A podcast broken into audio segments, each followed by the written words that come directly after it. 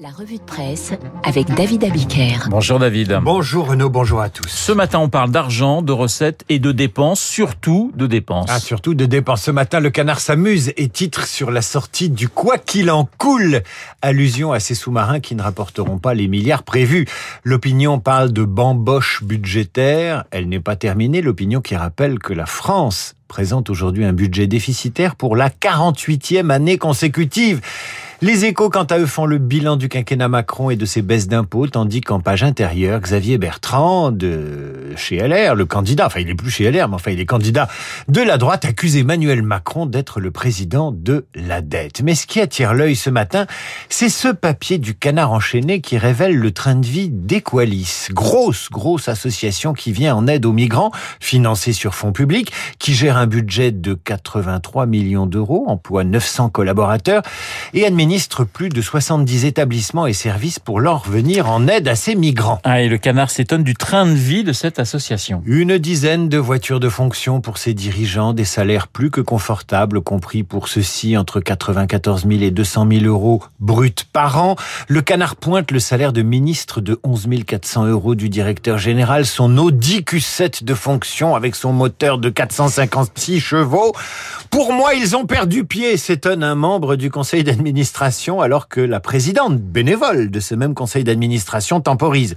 Equalis a une forte croissance qui nécessite des professionnels expérimentés et bien formés. Alors là, je vous traduis en langage business, ça veut dire on n'attire pas les mouches avec du vinaigre.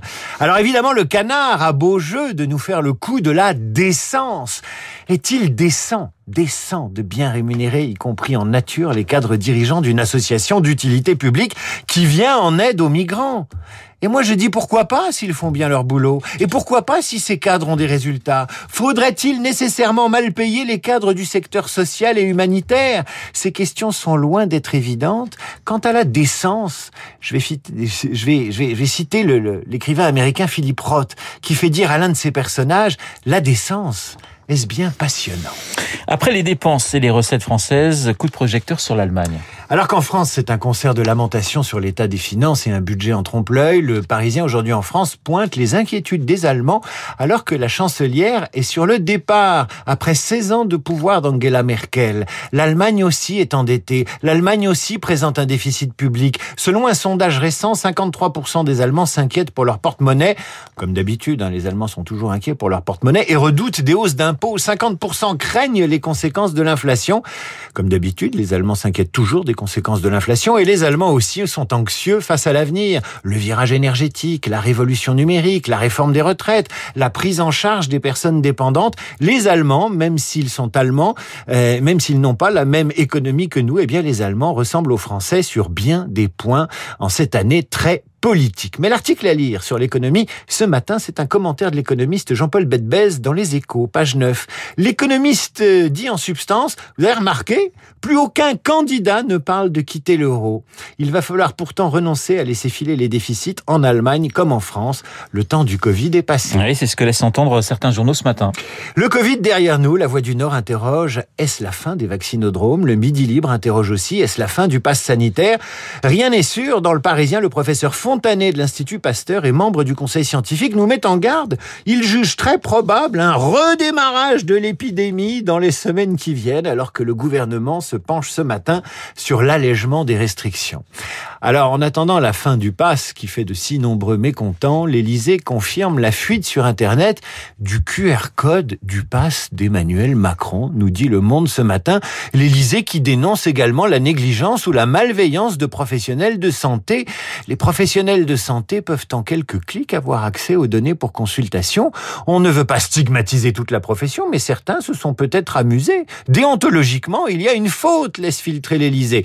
Vous vous rendez compte, le QR code et les informations de santé du président de la République sur Internet, le chef des armées, le président d'un État qui voulait vendre des sous-marins à l'Australie, incapable de protéger ses données de santé.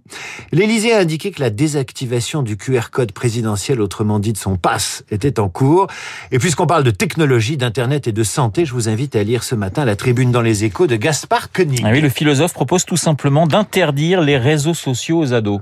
Au-delà du bon courage. Hein. Ah bah oui, c'est ce que c'était ma conclusion. Merci de me l'avoir grillé.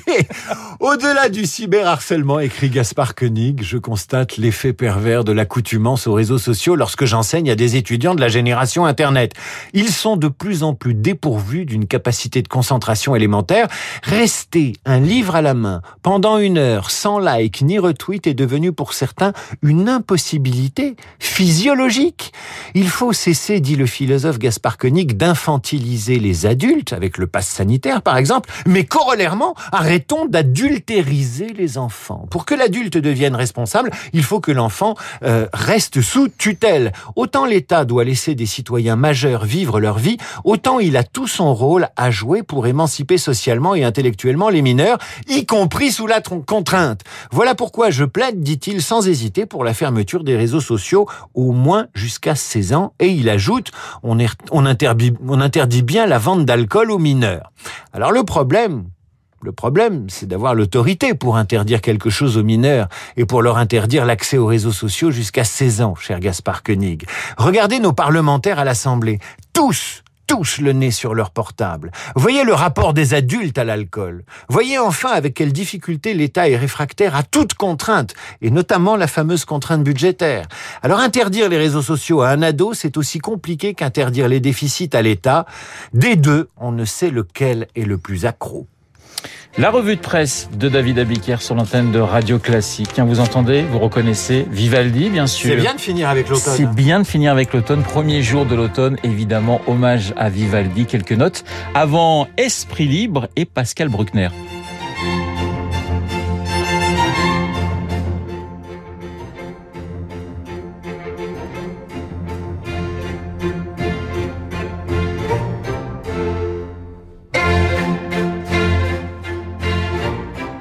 Pascal Bruckner, dans un instant, en ce mercredi 22 septembre, premier jour.